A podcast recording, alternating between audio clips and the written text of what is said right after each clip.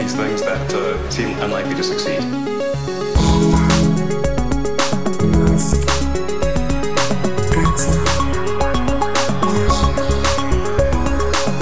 Bueno, bienvenidos a un nuevo episodio de Elon. Eh, Matías, ¿cuánto queda para que nos cambien por robots, que graben el podcast por nosotros?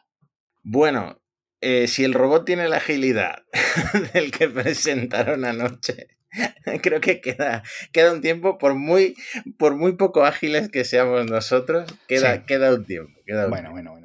Eh, pero bueno, mejor, ¿eh? Mejor que el año pasado, tengo que decir. No, y mejor, y mejor de lo que esperaba, ¿eh? Lo- yo lo voy a admitir. De hecho, yo creo que, yo creo que dije en este podcast, que lo, lo malo de los podcasts es que queda grabado las barbaridades que decimos. Y, y creo que dije que en, esta, en este iDay no íbamos a ver un robot ni de coña. Algo Puede así. ser, no me acuerdo ahora mismo, Y pero no me extrañaría. No, robot vamos a ver, es que lo que vimos el año pasado fue un señor disfrazado de robot que salió al escenario ahí a bailar y eh, técnicamente en este año, bueno, dijeron incluso seis meses. El Sí. trabajo de desarrollo que han hecho es bastante Sí. impresionante Sí, y eh, creo que hasta incluso es injusto. He visto por ahí comparaciones con Boston Dynamics, estos Sí. robots que hacen parkour, que hacen virguerías.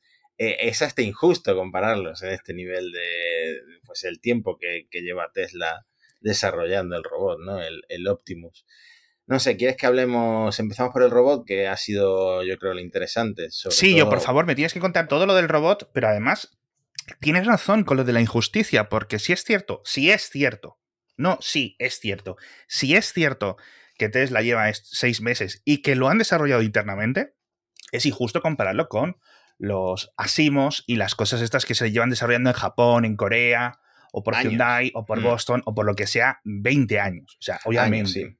Ahora, ahora, si saliese un artículo dentro de tres semanas de yo que sé qué medio diciendo que este robot no lo ha construido Tesla, sino que lo ha subcontratado a no sé qué para ir acelerando, Que, que- que es un quad de Yamaha con disfraz de, de robot, ¿no? o, o que no estaba preparado el software, es decir, que el robot básicamente iba programado para hacer muévete dos metros hacia adelante, gira de mano, no sé qué, no sé cuánto. ¿Sabes a lo que me refiero? Sí. Es decir, obviamente es, es muy crudo, pero hay una cosa que es muy impresionante y es que caminar caminaba de una forma relativamente ágil para los robots que hemos visto. Es decir, Hmm. no esperamos Sí. que haga volteretas. Claro, es que de hecho, antes de enseñarlo, es que han enseñado dos prototipos.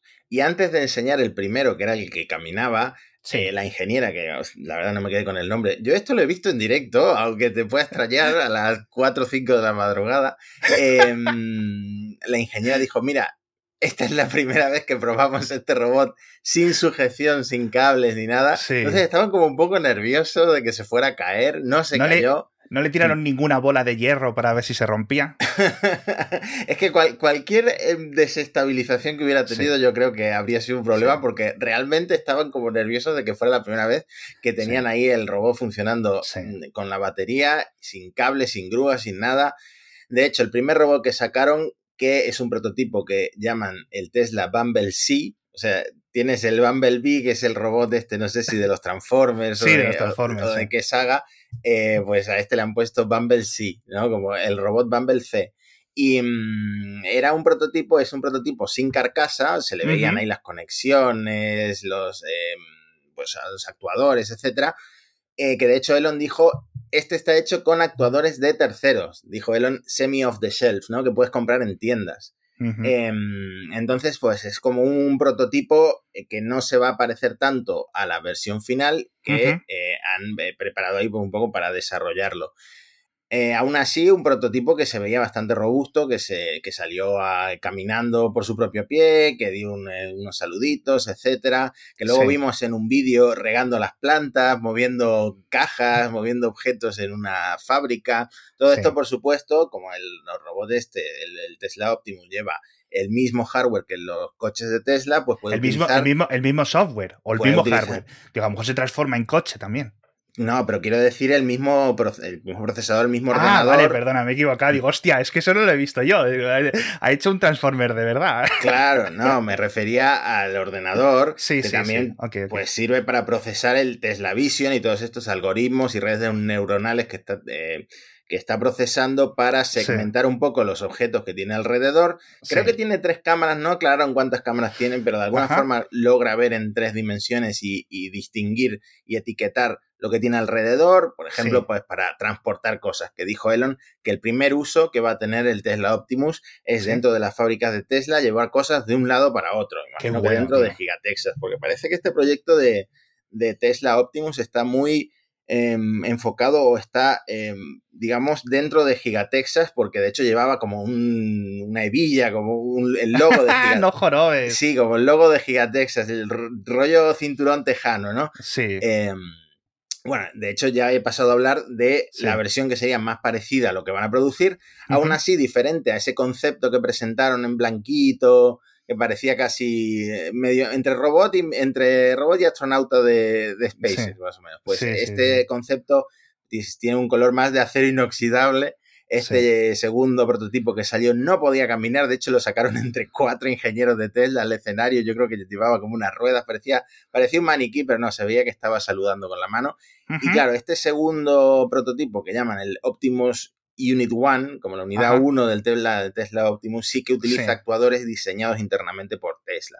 Que es Sí. importante esto, estuvieron hablando un buen rato de cómo diseñan los actuadores, los robustos que son los actuadores. Pusieron un vídeo Sí. de uno de sus actuadores em, levantando un piano de cola para mostrar lo, lo- Sí. lo robustos que son. Que al final los actuadores son como los músculos de los robots. ¿no? Eso te iba a decir yo, Mm. por favor, tú que eres estudiado, eh, ingeniero, eh, eh, explica qué es un actuador. Bueno, pues básicamente el equivalente a los músculos, lo que permite al robot mover sus extremidades, etcétera. Eh, también veremos el caso de las manos, porque es muy interesante las manos del Tesla Optimus. Y, mm, y claro, a Tesla le conviene, en lugar de como con el Bumble Sea, Ujú. comprar actuadores que ya están hechos, pues le Claro. Diseñar unos actuadores que sean específicos para los movimientos que ellos están viendo que pueden ser los más eficientes, porque al final esto va de ahorrar batería, de ahorrar, pues eso, energía y de tener unos actuadores que sean, aparte de robustos y fuertes, eh, que le permitan tener cierta agilidad, ¿no? Entonces Claro. se han hecho como todo un estudio, por ejemplo, de- del andar humano, ¿no? Cómo se mueve. Es que al final, si te pones a pensar, tenemos pues tantos tendones, tantos No, no. músculos, tantas cosas que se están activando al mismo tiempo para movernos, que trasladar todo eso a un robot que eh, aspira a ser barato, ahora hablaremos del precio, pues necesita un estudio grande detrás. Y esto es a lo que se han estado y, eh, dedicando. Por ejemplo, con las que, manos. eh, mm, Es que es, es increíblemente complicado y es por lo que mostrábamos tanto escepticismo. No solo nosotros, a ver, nosotros aquí venimos, decimos tres barbaridades y, y colgamos y nos vamos. Pero sí es cierto que hemos visto un montón de profesionales, un montón de empresas con muchísima más financiación intentar superar estos retos poco a poco y los hemos visto pues que va todo mucho más lento de lo que esperarías uno, ¿no? Pero bueno. Mm. Sí, por ejemplo, te decía el ejemplo de la mano. La mano, que fue lo primero que mostraron como en un teaser del evento Ujú. del AI Day, eh, tiene seis actuadores, 11 grados de libertad. Todos los dedos se mueven, tienen pulgares oponibles, como los humanos, este famoso pulgar oponible Sí, que a- al ser humano le ha permitido hacer tantas cosas, eh, a utilizar tantas herramientas y tal. Pues la idea es la misma, que el robot se adapte con la misma ergonomía que un humano a un mundo que ya está hecho en base a la Sí. ergonomía humana. Es decir, tú en una fábrica todas las herramientas están hechas para que, se las, para que las controle un humano. En, la bolsa del supermercado tiene las asas para que la lleve eh, la mano Claro. de un humano. Entonces, pues esta mano te permite, por ejemplo, llevar una bolsa de 9 kilos. Tú vas a la compra con tu Tesla Optimus, vas al Mercadona, la embolsas, pagas 15 céntimos por la bolsa y luego se la das al, al Optimus para que te cargue las bolsas hasta la casa porque tiene lleve. esa capacidad de cerrar las manos, Eh, alrededor del asa de, de la bolsa, ¿no? Pues tiene, Sí. estuvieron hablando del agarre, de la precisión para manejar, gestionar piezas pequeñas y bueno, luego dieron una serie de especificaciones, consumo, 100 vatios sentado, 500 vatios caminando, Joder. 73 kilos pesa, mide, es un poco bajito, chaparro, como se diría en México, mide, no sé, un poco, unos 60, no me acuerdo exactamente cuánto Sí. dijeron. ¿no? Em, 200 grados de libertad, en total 28 actuadores estructurales, tiene el Tesla SOC, el, el- el procesador este de Tesla especializado eh, como si fuera una gráfica en, procesamiento pues neuronal, etcétera. Tiene Wi-Fi, LTE, audio, el soporte de audio dijeron que era importante pues, para poder interactuar en el futuro con, em, comandos de voz, etcétera, todo el tema de seguridad también. Todo eso va centralizado en lo que es el pecho del robot, que ahí tiene la batería y dentro del paquete de batería tiene todos los sensores, tiene la carga, todo eso va centralizado ahí. Entonces, como que si el cerebro en lugar de en la cabeza lo tuviera en el pecho.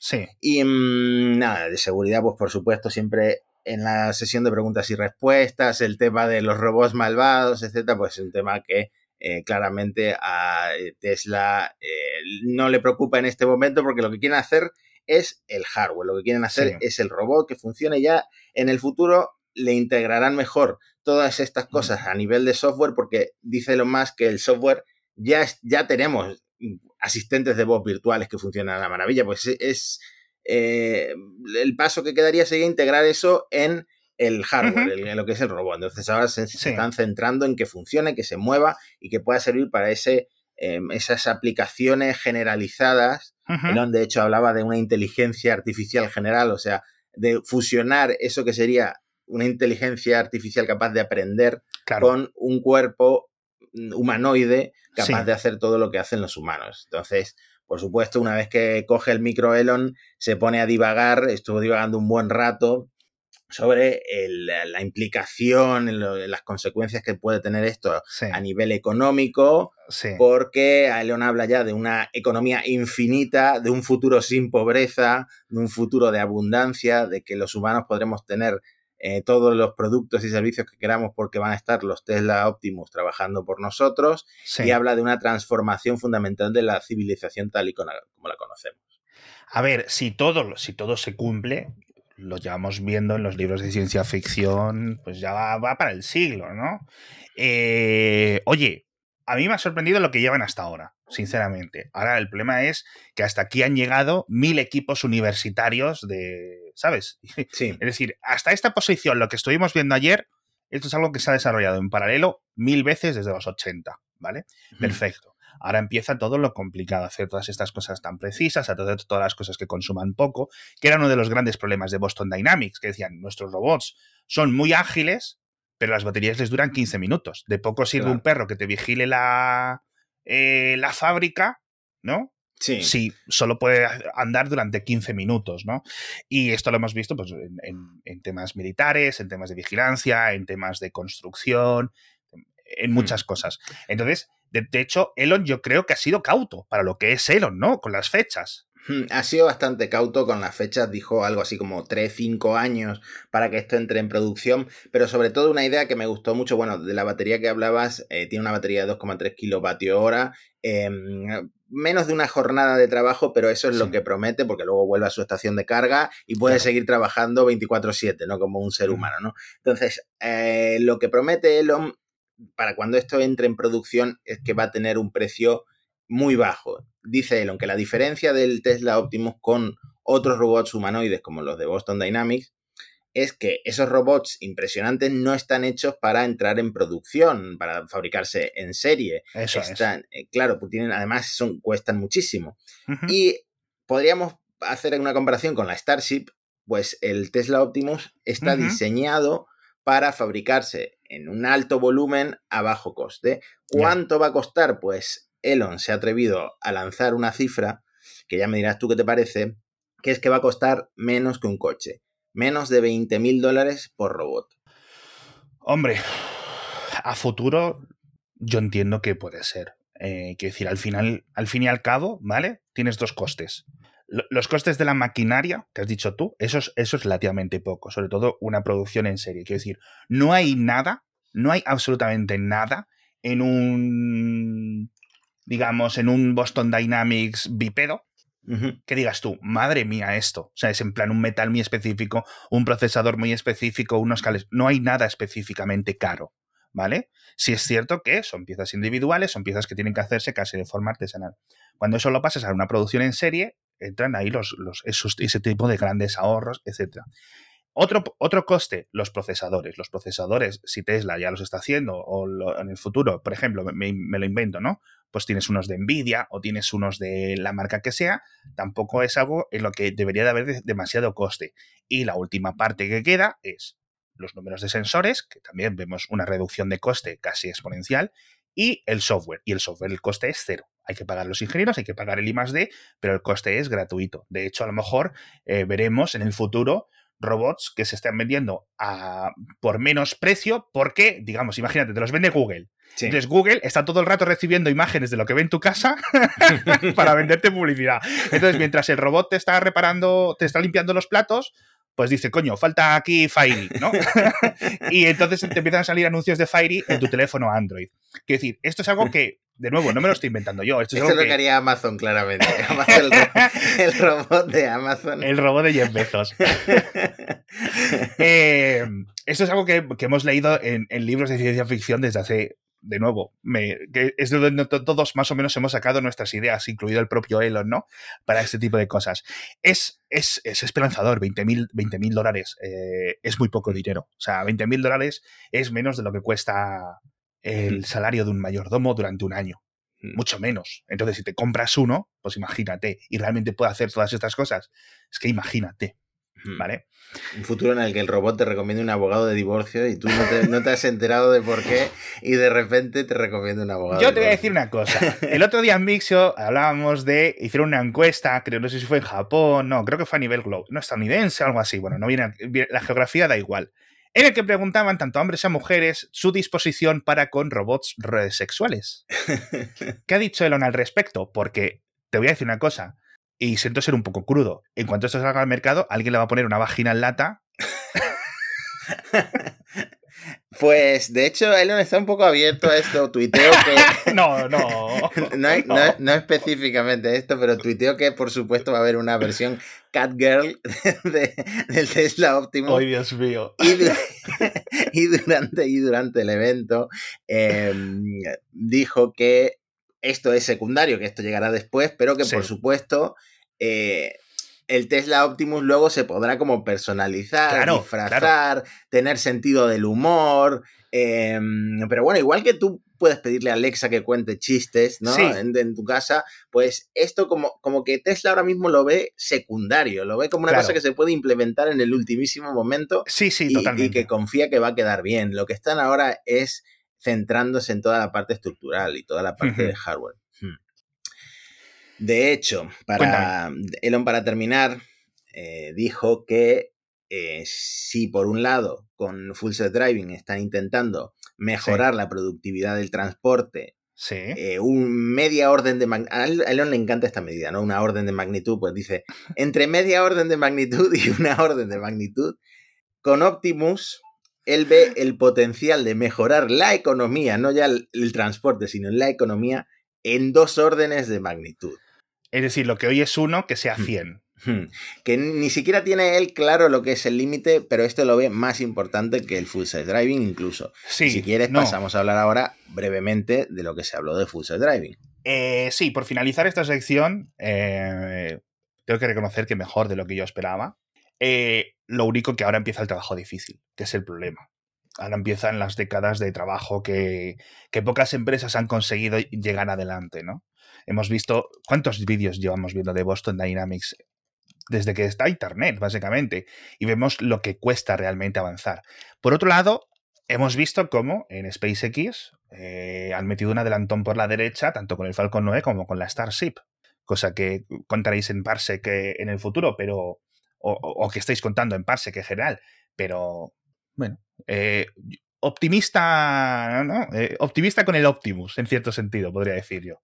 Bueno, es que esa es la de Cali y la de arena que nos da Elon más siempre. O sea, nos podemos reír de que sacara a un robot disfrazado de cualquiera de sus otras promesas o de su Hyperloop que presentó como casi eh, sobre una servilleta, ¿no? Presentó el Hyperloop. Sí, sí, sí, tal cual. O de Boring Company también, podemos burlarnos de Boring Company. Y de repente eh, te pones a repasar lo que ha conseguido Tesla, eh, lo que ha conseguido SpaceX. Y bueno, a ver, cuidado porque también se ha demostrado que, que este señor dirige las empresas de una forma que puede tener muy buenos resultados.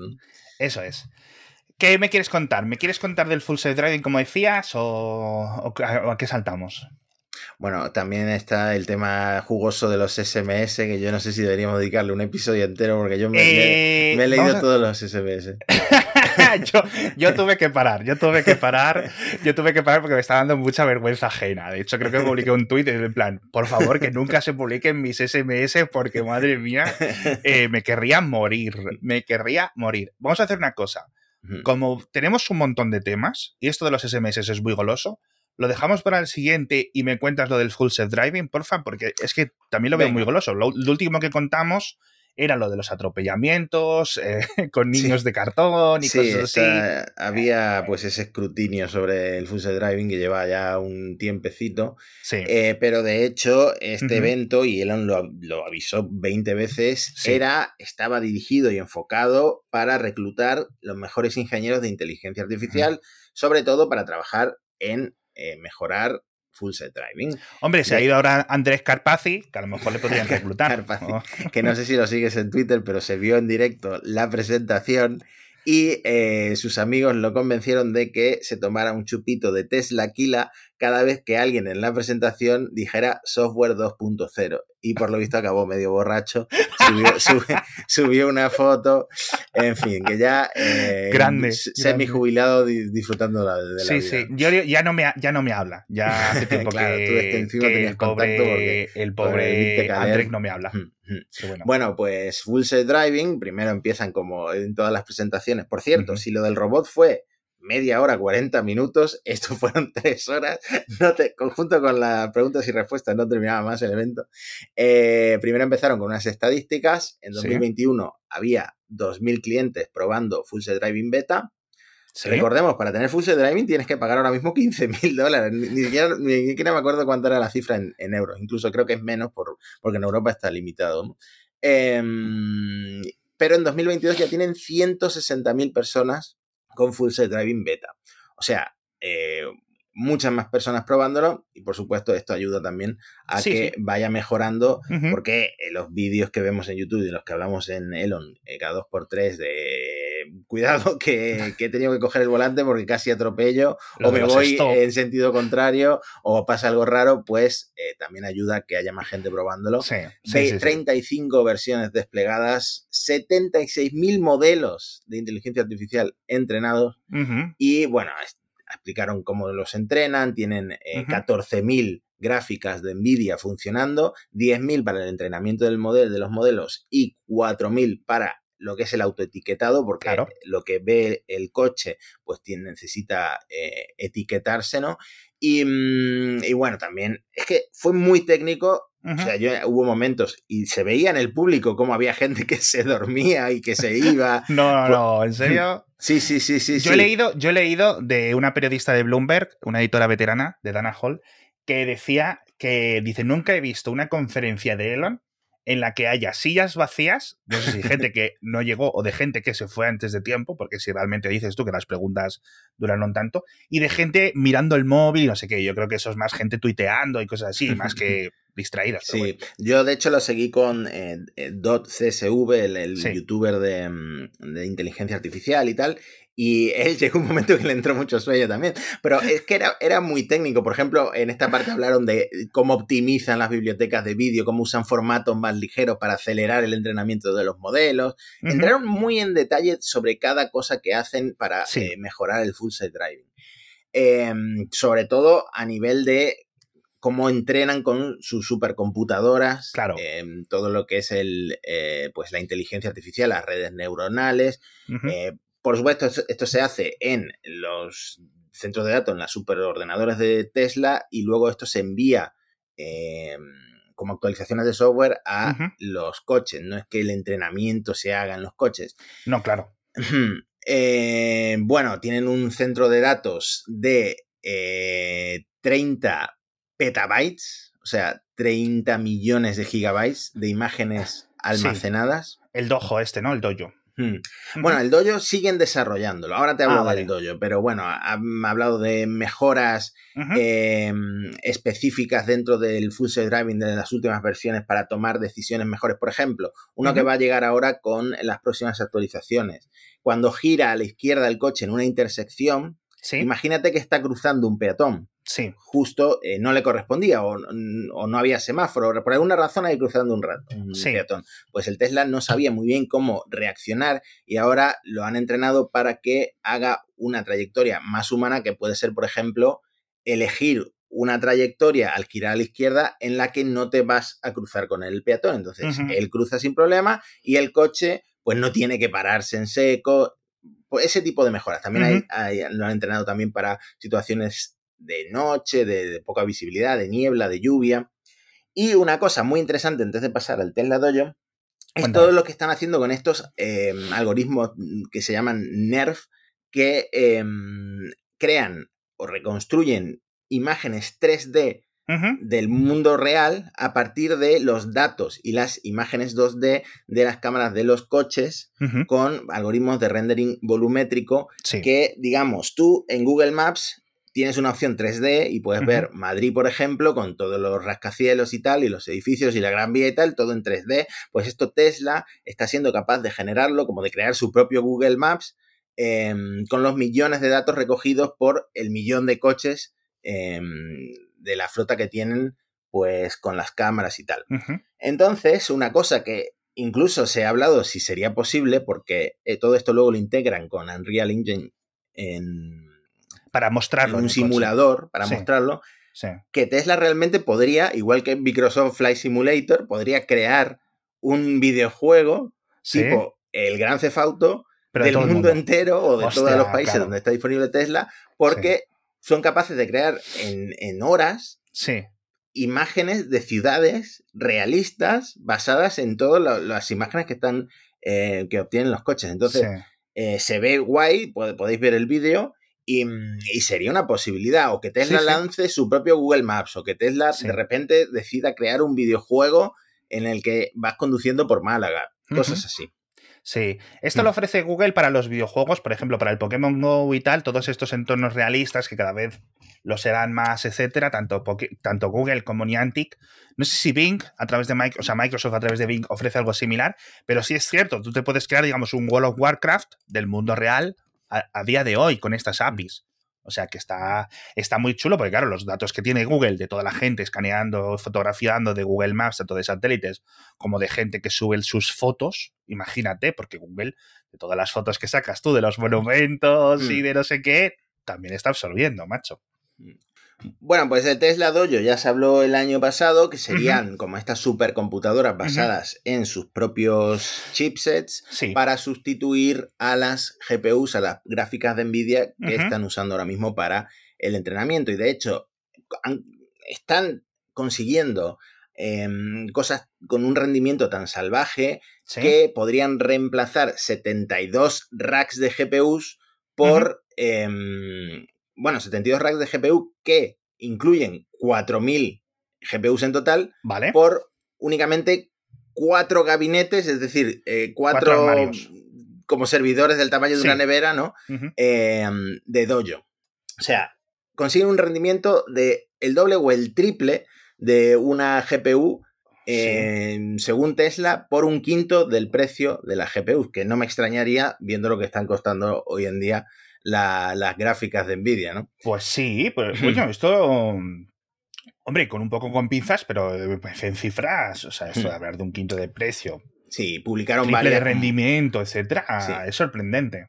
Publicaron varios benchmarks, eh, por ejemplo, una compilación que con 24 GPU se hace en 150 microsegundos, Dojo la hace en 5 microsegundos. Hablamos ya, como dice Elon, de órdenes de magnitud, de nuevo, mejores con el, el Dojo. Sí, y sí. en entrenamiento de redes neuronales, esto eh, significa muchísimo, porque si antes entrenabas la red neuronal en un mes, con Dojo Claro. lo puedes hacer en una semana. Entonces ganas Claro. Un tiempo bestial. Luego, pues ya enseñaron las especificaciones pues, de las interfaces, tanto del host, que serían dos por gabinete, como del procesador. El procesador tiene 800 gigabytes por segundo eh, ancho de banda de memoria. Presentaron como un protocolo propio el Tesla Transport Protocol over eh, Ethernet, que sería como para mm, mejorar la comunicación usando una interfaz eh, Ethernet estándar. Y bueno, una serie de cosas muy técnicas que no sé si vale la pena eh, meterse en esto, pero eh, lo que podemos decir en definitiva es que han ido avanzando con ciertos obstáculos en el desarrollo del el dojo, que ahora tiene un nuevo diseño y que esperan que lo que antes llamaron Exapod, que lo siguen llamando Exapod, que sería como un clúster de 10 gabinetes de dojo, eh, lo tengan listo para el primer trimestre de 2023. Esto, por supuesto, sería un sistema absolutamente bestial que rompería la barrera del exaflop de cómputo, tendría 1,3 terabytes de eh, ese RAM, eh, RAM estática de alta velocidad, 13 terabytes de, RAM. La, la, de RAM es lo que, la RAM normal. Hmm, exactamente. Y, por supuesto, un ancho de banda absolutamente mm, salvaje. Pero bueno, me resulta curioso porque te quiero decir, una cosa es son cosas muy complicadas. Por ejemplo, Apple desarrolla sus propios procesadores, mejor dicho, los diseña, pero no diseña sus propios supercomputadores que requieren su propia set de, especialidad, de especialización muy concreto. Todo esto que comentabas tú del Tesla protocolo, este Tesla para la transferencia de datos, es porque obviamente son múltiples ordenadores y los routers, las conexiones de red eh, que pasan los cálculos de un ordenador a otro, ¿vale? Es increíblemente complicado, no es simplemente añadir más equipos, tienes unos cuellos de botella ahí. Así que me, resulta muy sorprendente que Tesla esté metiéndose en un montón de fregados tan importantes y de especialidades tan distintas. Así que, oye, me quito el sombrero. Era, era, y lo ha dicho Elon, era el objetivo de, este, de estos eventos, del que han hecho el año pasado y el que han hecho ahora, era mostrar, a, como atraer a los ingenieros, de mostrar la cantidad de cosas que están haciendo todo en torno a la inteligencia artificial em, y la cantidad de diferentes tipos de ingenieros de hardware, de robótica, eh, de procesadores, de software que necesitan y que están intentando, pues eso, traer. Decía alguien, tristemente, en el stream de, mm, de CSV que la hora del evento eh, era una pista de dónde quieren esos ingenieros, ¿no? Porque era un horario muy de California, muy de, Oriente, ¿no? No, era, no era un horario tan eh, europeo. es un poco triste porque como que los ingenieros europeos eh, ahora mismo no son tan, tan importantes para. No, sí que, joder, sí que hay muchos. O sea, lo que pasa es, y, si tú vas a estas empresas, no hay, no hay estadounidenses, no porque los estadounidenses sean tontos, sino porque precisamente pues, los estadounidenses son como el 3, 4% del mundo. Es decir, hay un montón de universitarios buenos que tienen que ir de, otros, de otras partes del mundo. Hay un montón de gente súper top en, Europa, obviamente, por ejemplo, DeepMind o, o mil empresas más, pero sí es cierto que todo el talento que pueden hacer lo, yo creo que Tesla tendría problemas legales si esto saliera de Estados Unidos. No la programación, es decir, que no puedo, digamos que creo que no podría tener a día de hoy, con los problemas eh, geopolíticos que hay, eh, tener una división de esto en China. Tendría mm. que traerse a los ingenieros chinos a trabajar en, en, California o en donde fuese. Me pareció muy curioso, tío. Salgo de este episodio un poco asombrado, un poco mm. eh, esperanzado con estos. Son cosas muy similares a Neuralink. Es decir, años y años, si no décadas de, distancia, ¿vale? Con lo cual mm, vamos a tener las cosas siempre eh, con el fuego lento, esto sabemos y lo hemos visto y todo el mundo lo, puede ver. Así que, que, que Elon sea cauto me sorprende de él, porque mm. otras veces a lo mejor el Elon de otros años habría dicho que esto para 2024 mm. estaba ahí listo para que iba a meter 20 de estos robots en el primer Starship a Marte y para construir lo que hubiera que construir allí. ¿No ha relacionado las dos cosas? ¿No ha relacionado el tema de los robots con Marte? Bueno, lo único de Marte que creo que se mencionó fue eh, que pusieron a funcionar el Stable Diffusion, la inteligencia esta de mm, generadora de imágenes, en el dojo y crearon imágenes de eh, un Cybertruck en Marte. Eso, es lo- eso es lo único de Marte que creo que se mencionó. Ahora que recuerdo en el, en el evento. Otra En cosa fin, que dijo Elon sí, es cuéntame. que, el, por un lado, que él está probando ya la versión 11 en su Tesla y por Ah. otro que espera un lanzamiento mundial de eh, Full Self Driving a finales de este año. ¿Eso es una amenaza para los peatones europeos? Pero dice siempre que se superen los obstáculos regulatorios Sí. de pruebas, etcétera, etcétera. ver, que sí, todos sabemos que no se van a superar eh, tan pronto como a finales de este año, que quedan tres meses. Sí, es Y, complicado, es complicado. mm, Sí, no, totalmente. Y, mm, y nada, eso, que el- otra cosa cauta que dijo es que el- el- la conducción autónoma Sí, eh, es importante activarla, a ver si me acuerdo exactamente cómo dijo, cuando va a salvar vidas. Es como Claro. una frase que antes Elon no era tan de hablar de salvar vidas, sino de que los robots son más eficientes que nosotros conduciendo, tal y cual. Pues ahora ya habla de, de salvar vidas, porque claro, tiene que ser cauto al final, porque están todos los reguladores muy pendientes de- del full self driving.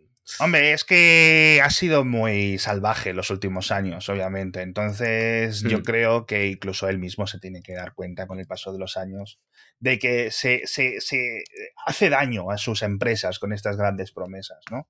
Sí. que sabe que no se pueden cumplir, aunque él quiera realmente, ¿no? Pero bueno.